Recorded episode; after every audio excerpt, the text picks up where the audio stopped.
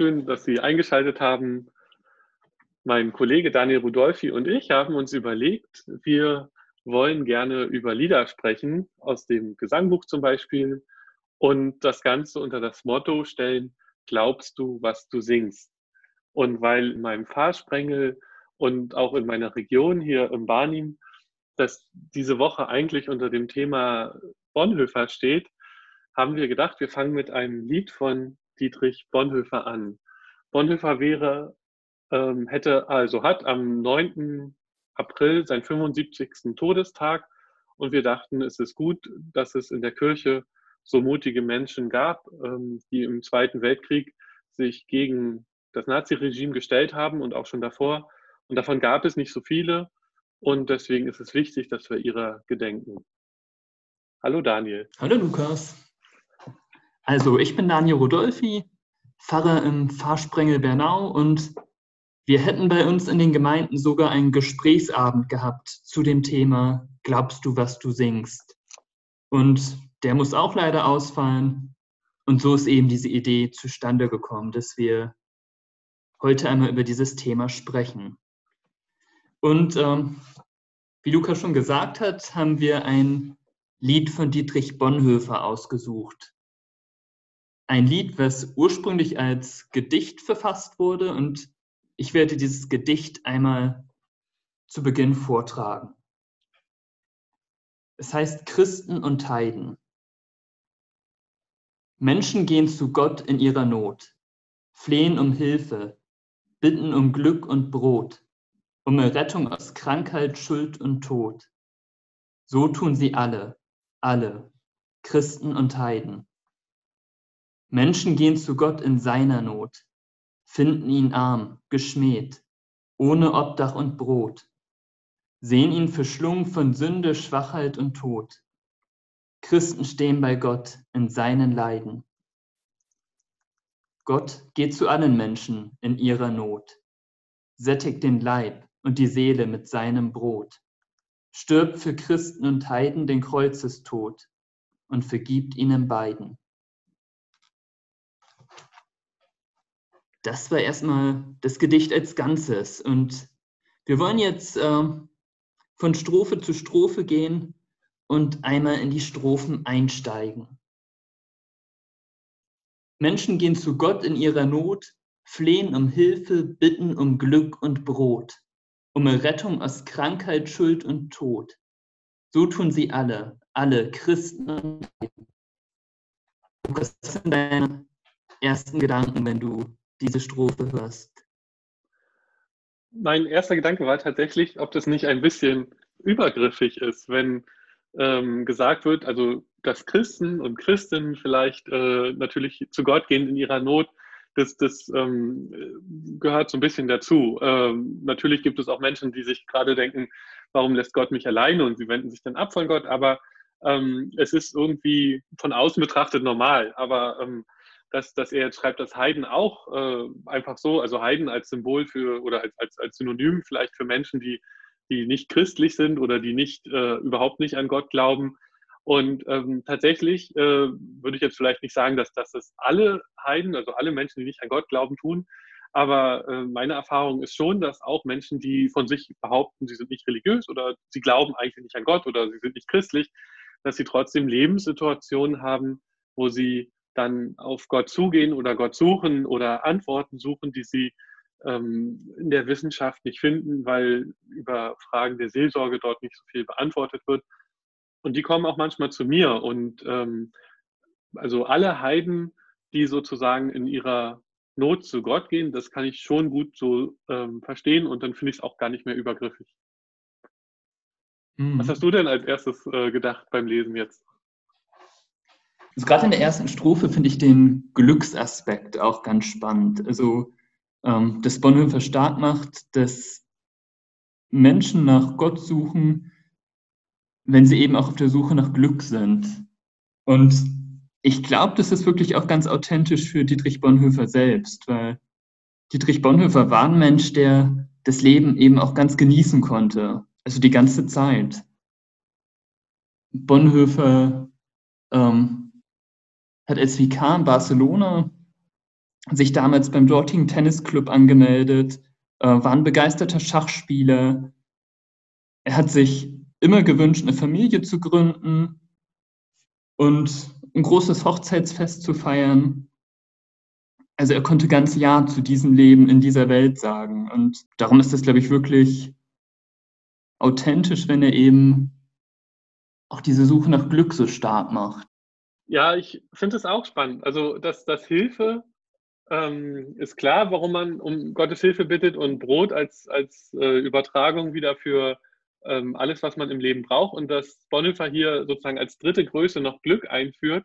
Ähm, ich habe jetzt neulich äh, von der Kollegin eine Biografie empfohlen bekommen, die ich dann auch gelesen habe und da fand ich sehr interessant, dass er ja doch in guten Verhältnissen aufgewachsen ist, dadurch, dass sein Vater auch so berühmt war und erfolgreich, ähm, Karl Bonhoeffer, und dadurch äh, er auch ein bisschen, naja, vielleicht verpimpert war. Also er hatte halt äh, hohen Luxus, also einen Lebensstandard, den, äh, als ich das gelesen habe, dachte ja, also nach Beutenhagen bin ich auch gern gefahren, aber das ist halt äh, jetzt einfach ein paar Jahre später, wo man schnell mit dem Auto hinfahren kann er war, er wollte gerne immer viel reisen und das war ihm wichtig und die hatten in Thüringen irgendwie ein Wochenendhaus. Also das war schon, also diese, dieser Lebensstil war schon eher locker und umso beeindruckender fand ich, dass er dann diese Wende gemacht hat, dass er irgendwann einen Punkt in seinem Leben hatte, der Biograf, äh, von dem ich das jetzt gelesen habe, der hat es auf seine Zeit in den USA, seine erste Zeit in den USA bezogen,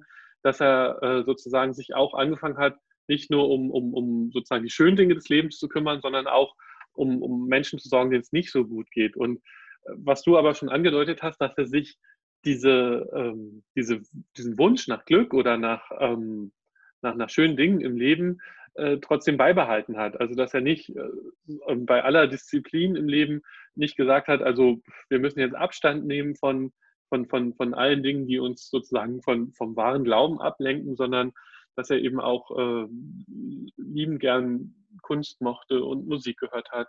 Und äh, mich spricht es sehr an, weil ich finde halt äh, Glück und äh, Glückseligkeit gehören einfach zum, zum Leben dazu und, und sollten keinem Menschen verwehrt sein.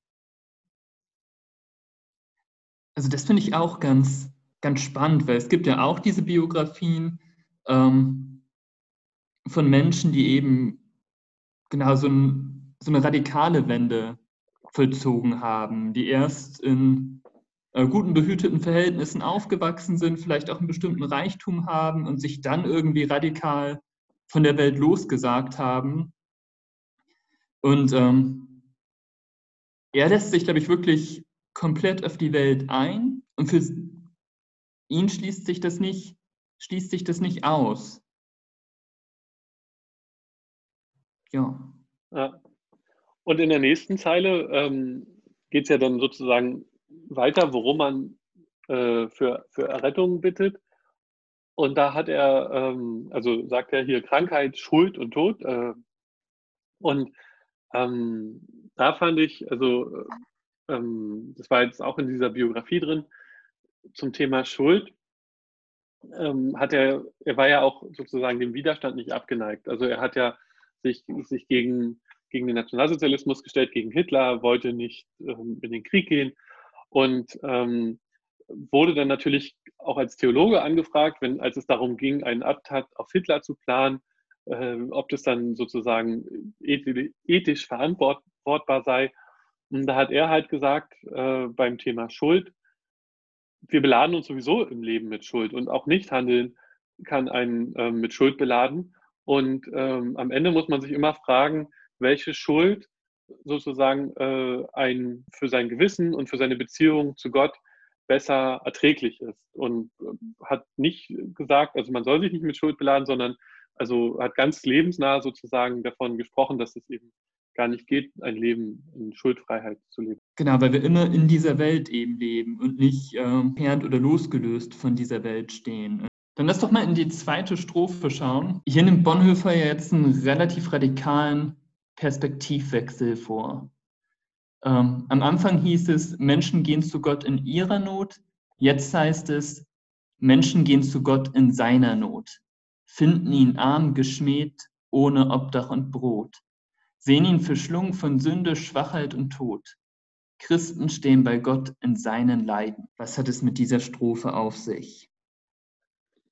Also das finde ich total stark. Also ich muss auch sagen, beim ersten Mal äh, Singen des Liedes, der, die Melodie war auch so schwer, ich habe das echt überlesen. Also, äh, dass das jetzt in seiner Not ist. Also ich dachte, das geht wieder mit dem in ihrer Not, aber das ist ja ein ganz, ganz existenzieller Unterschied hier ähm, in, in, in, der Beschreibung. Und, und ich finde es auch äh, wirklich unglaublich stark, dass, dass es eben ähm, auch darauf aufmerksam macht, dass, dass ja Gott jetzt in der Kreuzes, in dem Kreuzesgeschehen und in der Zeit davor äh, für uns Menschen gelitten hat und äh, dass, dass, dass es auch eben Menschen gibt, die ihm dann beigestanden haben. Ich habe ein bisschen recherchiert, ähm, wo Bonhoeffer das hernimmt. Also diese Formulierung, Menschen gehen zu Gott in seiner Not.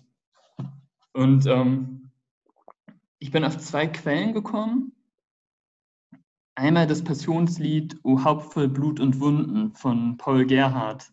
Da heißt es in der sechsten Strophe, ich will hier bei dir stehen, verachte mich doch nicht. Genau, eine kleine Referenz zu Paul Gerhardt, auch einem ganz bekannten Passionslied. Und es könnte auch eine Anspielung auf das Johannesevangelium sein, ähm, wo es eben heißt, es standen aber bei dem Kreuz Jesu, seine Mutter und seine Mutterschwester und seine Mutterschwester Maria, die Frau des Klopas und Maria von Magdala und schließlich auch noch der Lieblingsjünger Johannes. Genau, also zwei, ähm, zwei Quellen, auf die er sich hier auch bezieht, das Johannesevangelium und das Passionslied von Paul Gerhardt. Es ist ja auch so ein bisschen die Situation, äh, in der er war, als er das geschrieben hat im Gefängnis, schon irgendwie ähm, vielleicht auch natürlich mit der Hoffnung, äh, dem Tod zu entgehen, aber gleichzeitig äh, mit, dem, mit dem Blick auf, auf darauf, dass er, dass er jetzt sterben könnte, dass er getötet werden könnte und dass er spürt den, wie soll ich sagen, den mitleidenden Christus, also dass, dass er ähm, das Gefühl hat, dass, dass Gott äh, ähm, das nachvollziehen kann, dass Gott nicht so ein ähm, erhabenes Wesen ist, was, was, was über uns äh, schwebt, sondern dass Gott das durchaus ähm, äh, nachvollziehen kann, wie man sich fühlt, wenn man wenn man äh, gefangen ist und auf den Tod wartet und wenn man zu Gott fleht, dass man ähm, gerettet wird und aber trotzdem vielleicht keine Antwort erhält. Und dass er daraus sozusagen Glaubensstärke gewinnt, ähm, das finde ich schon sehr beeindruckend. Also ich merke, ich finde diese Strophe wirklich besonders herausfordernd auch. Ähm, wir haben ja beide bei vielen liberalen Professoren studiert. Und gerade so in der systematischen Theologie ähm, fand ich es immer besonders herausfordernd, wie deutet man dieses Kreuzesgeschehen. Und die These, natürlich ist das eine bekannte These, aber Bonhoeffer ähm, formuliert ja trotzdem nochmal wirklich sehr zugespitzt, wenn er davon spricht, Gott ist hier derjenige, der leidet. Ähm, das würde mich auch nochmal interessieren, was für ein Jesusverständnis steckt steckt hier auch im Hintergrund? Und kannst du da so mitgehen? Ähm, ist das dann wirklich Gott, der am Kreuz leidet oder was geschieht da?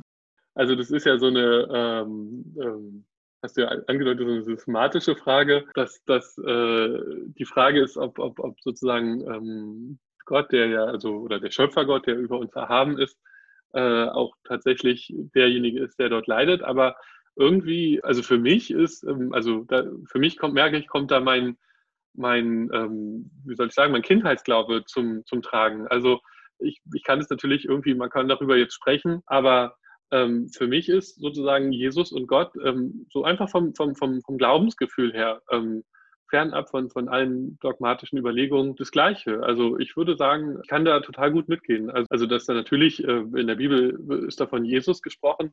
Ähm, und ich würde aber sagen, ja, also, äh, also für mich ist es sogar wichtig, dass, dass Gott äh, leidet, dass, dass Gott weiß, ähm, ähm, wie, wie sich Leid anfühlt, dass er uns zugewandt ist und äh, trotzdem äh, auch äh, sozusagen das Leid Teil des Lebens ist und dass er sich da auch nicht ausnimmt. Also für Bonhoeffer ähm, hilft diese Vorstellung, glaube ich, einfach seine Situation zu deuten und nach dem gescheiterten Attentat 1944 hat er äh, im Gefängnis in Tegel geschrieben, Gewiss ist, dass im Leiden unsere Freude, im Sterben unser Leben verborgen ist.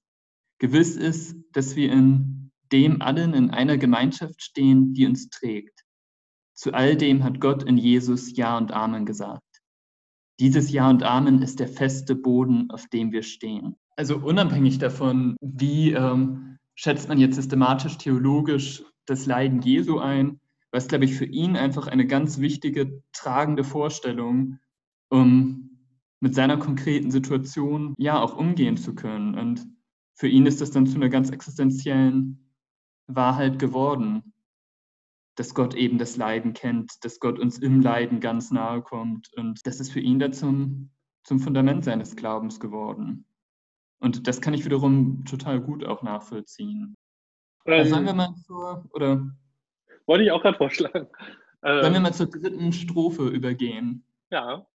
Auch die hat ja wieder einen Perspektivwechsel, ähm, einen dritten Perspektivwechsel.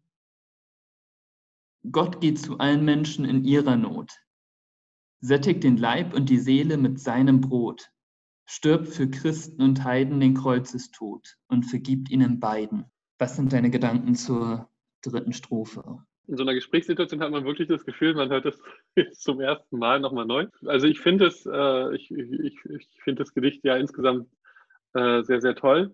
Und ähm, ich finde es auch äh, schön, dass, dass, dass hier nicht eine Grenze gezogen wird, äh, die sozusagen an der Taufe hängt. Also dass man sagt, ähm, dass Gott nur Menschen vergibt, die getauft sind oder nur Menschen vergibt, die ähm, ihren Glauben an ihn bekannt haben, sondern dass er, ähm, dass Gott als Schöpfer aller Menschen äh, natürlich auch, auch auf, auf alle Menschen und, äh, und, und ihnen anbietet äh, seine, seine Vergebung und seine, seine Sättigung äh, an Leib und Seele, was ja auch ähm, wieder schöne Symbole sind.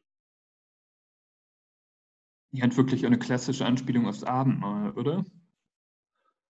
Ja, total. Also ähm, ist ja auch ähm, als Abendmahlslied deswegen ähm, vorgegeben. Ich finde, ein bisschen ist dieses Lied auch so aufgebaut. Wir haben in Strophe 1 ähm, die These, ähm, Menschen kommen zu Gott mit ihren Sehnsüchten, ähm, wenn sie krank sind, wenn sie nach Glück suchen. Ähm, wir haben dann den Klassen oder den krassen Perspektivwechsel in Strophe 2, ähm, wo ganz stark das Leiden Gottes im Fokus ist. Und Strophe 3, finde ich, bringt beides nochmal zusammen. Also ist eine gute Sinn, ja, ist eine gute Synthese zwischen Strophe 1 und 2. Ähm, Gott will unser Glück, ähm, aber dieses Glück schließt eben auch das Leiden ein und schließt all das ein, was zu dieser Welt gehört, mit den positiven und negativen Aspekten. Also so würde ich, würde ich dieses Gedicht äh, oder Lied auch wahrnehmen von, von seiner Struktur. Also die dritte Strophe versöhnt ähm, die beiden anderen Strophen auch wieder ein Stück miteinander. Strophe 1 die menschliche Perspektive, Strophe 2 die göttliche Perspektive und Strophe 3 bringt es zusammen so ein bisschen die seelsorgerische Perspektive vielleicht sagen. Also äh, ich verstehe oder ich kann ein bisschen nachvollziehen, wie du dich fühlst und deswegen komme ich zu dir und biete dir was an. Und ähm, das Brot ist, ist ja auch, ähm, auch im Vater unser äh, immer als Symbolik für das, was wir Menschen existenziell benötigen, um zu leben. Und ich finde, also das, das, das ähm, haben wir vorhin auch schon so ein bisschen besprochen, das, das, das kommt ja auch wieder raus, dieses, diese, das Christsein eben nicht nur bedeutet, äh, ich, ich rede hier schöne Gebete und ich, ich habe einen schönen Gottesdienst, sondern dass ich auch konkret helfe. Und, und am Ende geht es auch darum, eben einfach jemandem, der Hunger hat, äh, Brot zu geben, damit er satt werden kann. Und zwar, also hier ja an Leib und Seele, damit hat man auch ähm, den Verweis darauf, dass es eben mehr gibt, als, als nur den, den Bauch voll zu kriegen. Aber, aber, aber diese, diese Konkretheit, diese, diese Hilfe, äh, die sich sozusagen daraus ergibt. Das finde ich ganz toll. Doch, das geht mir auch so.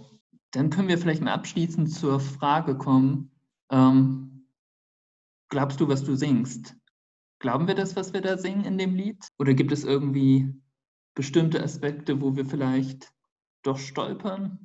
Also ich habe das ja schon mehrmals gesagt, ich finde das Lied schön und, und ich kann da eigentlich auch bei vielen ganz gut mitgehen. Aber Bonhoeffer hat ja schon unterschieden zwischen, zwischen Christen, die, äh, die sozusagen wirklich äh, christlich sind und das nicht nur durch ihre Worte, sondern auch durch ihr Verhalten tun. Und, und wenn ich sozusagen dann einen Kontrast aufmache äh, zwischen Christen und Heiden, dann, dann sind sozusagen die wahren Christen äh, dieser kleine Kreis eben, der sich, der, der sich versucht, christlich zu verhalten, auch in der Bedrängung des Nationalsozialismus.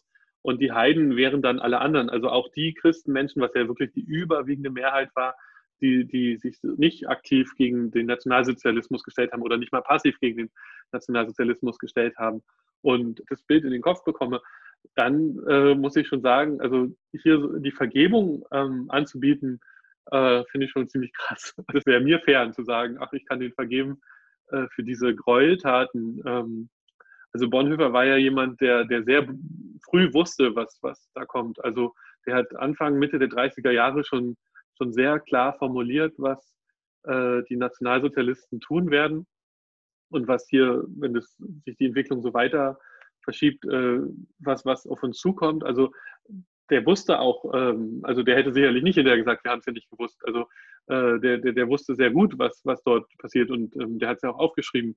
Und ähm, ich finde es sehr stark, also dass er hier das äh, von Vergebung spricht. Und Gottes Vergebung ist ja auch irgendwie ähm, mehr, als, als, als, wir Menschen können. Aber kann ja nicht für Gott entscheiden, wem er vergeben kann. Aber also mir würde es schwerfallen. Aber ich finde es auch gleichzeitig großartig, weil das ja durchaus noch eine Zeit war, ähm, wo in der Theologie Glaube auch sehr exklusiv gesehen wurde. Äh, man muss sich irgendwie zum Christentum halten, damit einem vergeben wird oder genau, um errettet zu werden. Und ähm, hier hat Bonhoeffer ja schon auch eine größere Perspektive ähm, und eine sehr versöhnliche Perspektive. Also genau, da, da sehe ich auch eine große, große Stärke drin. Selbst als Pfarrer, glaube ich, immer ähm, mit mir auch ein bisschen am Ring, wie deute ich den Kreuzestod? Wie kann ich für mich auch verstehen oder fassen, was da passiert ist? Und das werde ich natürlich nie im Ganzen fassen können. Aber, aber ich kann das Lied schon dann wiederum singen als, als eine Deutungsperspektive, die Bonhoeffer in dieser Situation Kraft gegeben hat, getragen hat. Und ähm, da kann ich dann auch wiederum gut mitgehen. Und insgesamt finde ich, ist es, sind es tolle Symbole, tolle Bilder. Ich kann das Lied auch gut singen. Also, was mich ja immer beeindruckt, auch bei von guten Mächten, was ja sozusagen das, das äh, berühmteste äh, Gedicht und ein Lied ist äh, von ihm, äh, der hat es alles im Gefängnis geschrieben und, und, und auch mit dem Wissen, äh, mit diesem Gefühl im Hinterkopf, das, das muss hier nicht gut ausgehen. Das ist ja auch nicht. Und äh, trotzdem, wie tief sein Gottvertrauen war und wie, wie durchdrungen er von, von, von seinem Glauben war. Ähm, das, das finde ich, finde ich wirklich, also ich würde schon fast sagen, beneidenswert und nicht nur damit sich selber Trost geben konnte, sondern halt auch anderen Menschen und auch über seine Zeit hinaus. Also denn das Lied, äh, auch wenn wir zum Glück nicht im Nationalsozialismus leben, äh, hat das Lied ja trotzdem was Ansprechendes für uns und, und, und, was Zeitloses, was man halt auch noch in vielen Jahren sicherlich singen kann. Also, ähm, genau, dann sind wir für unser erstes Lied erstmal schon am Ende angekommen, oder? Ja, ich hoffe, ähm, alle Zuhörenden fanden es ganz spannend, darüber mit nachzudenken und haben auch ähm, jetzt Lust, dieses Lied sich im Gesangbuch anzugucken, also im Singt Jubilate zum Beispiel oder im Ergänzungsheft oder es auch mal zu singen, wenn wir wieder zusammenkommen können. Und ich äh, werde es auch nochmal einen YouTube-Link drunter stellen, dass man sich anhören kann. Und genau, wenn es äh, Feedback gibt, weitere Gedanken oder so einfach an uns senden per E-Mail, die steht jeweils auf der Webseite, oder anrufen und dann können wir das auch gerne noch mit hier dazu nehmen. Wunderbar. Vielen Dank, Lukas, und bis bald. Ja, hat Spaß gemacht, Daniel. Danke.